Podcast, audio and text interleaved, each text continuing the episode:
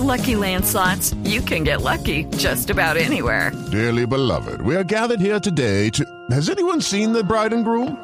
Sorry, sorry, we're here. We were getting lucky in the limo and we lost track of time. No, Lucky Land Casino, with cash prizes that add up quicker than a guest registry. In that case, I pronounce you lucky.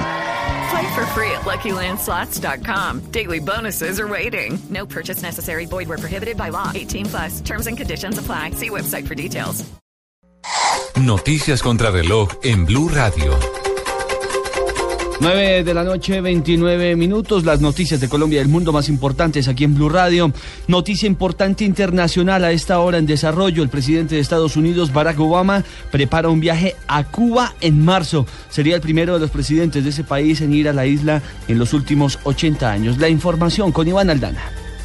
El presidente de Estados Unidos, Barack Obama, prepara un viaje a Cuba en marzo, según informaron varios medios estadounidenses, lo que lo convertiría en el primer mandatario activo de Estados Unidos en pisar la isla en 80 años. El anuncio oficial del viaje se hará el jueves en la Casa Blanca por parte de un alto funcionario del Consejo de Seguridad Nacional de los Estados Unidos, aunque fuentes del gobierno aún no confirmaron esta información. La visita a Cuba sería la culminación del proceso de normalización de las relaciones anunciado por los administradores cubanos y estadounidenses en 2014 y la primera vez que un presidente de Estados Unidos en activo pisa territorio cubano desde el viaje de Calvin College en enero de 1928. Iván Aldana, Blue Radio. Los eh, diputados de Santander firmaron una carta para solicitar la renuncia del presidente de Ecopetrol por el escándalo de Reficar. Javier Rodríguez.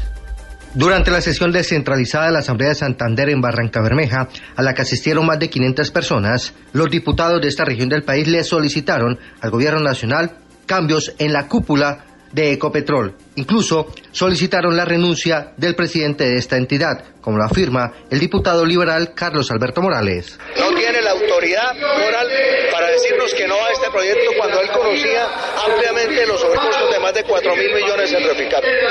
La no modernización de la refinería de Barranca Bermeja en Santander está generando una tasa de desempleo que supera el 23% en esa región del país. En Bucaramanga, Javier Rodríguez, Blue Radio.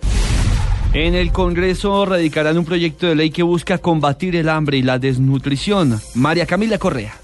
El representante a la Cámara del Centro Democrático, Santiago Valencia, presentará un proyecto de ley que busca prohibir la destrucción de alimentos en buen estado en supermercados y plazas. La iniciativa tiene tres líneas de acción principales. Reducir el impuesto del CRE sobre los supermercados que donen alimentos en buen estado. En segundo lugar, que toda la mercancía que sea incautada por la DIAN, por ejemplo, en la frontera donde se incautan cualquier cantidad de toneladas, pues no sean destruidas, sino que si son aptas para el consumo, vaya a los bancos de alimentos, e igual para los supermercados y grandes superficies que tienen que destruir los alimentos que no venden. Según el congresista, la iniciativa busca combatir la desnutrición y el hambre en el país, en zonas vulnerables como La Guajira, El Chocó, Arauca, entre otras. María Camila Correa, Blue Radio.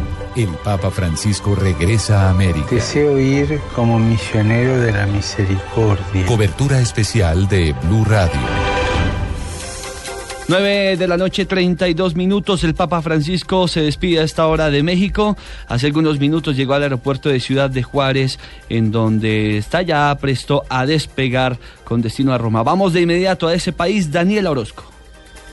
El Papa se despidió de México con una multitud gritándole, Francisco, ya eres mexicano, hasta llegar al hangar de la ciudad Juárez, donde un avión de Aeroméxico ya lo esperaba para llevarlo a Roma.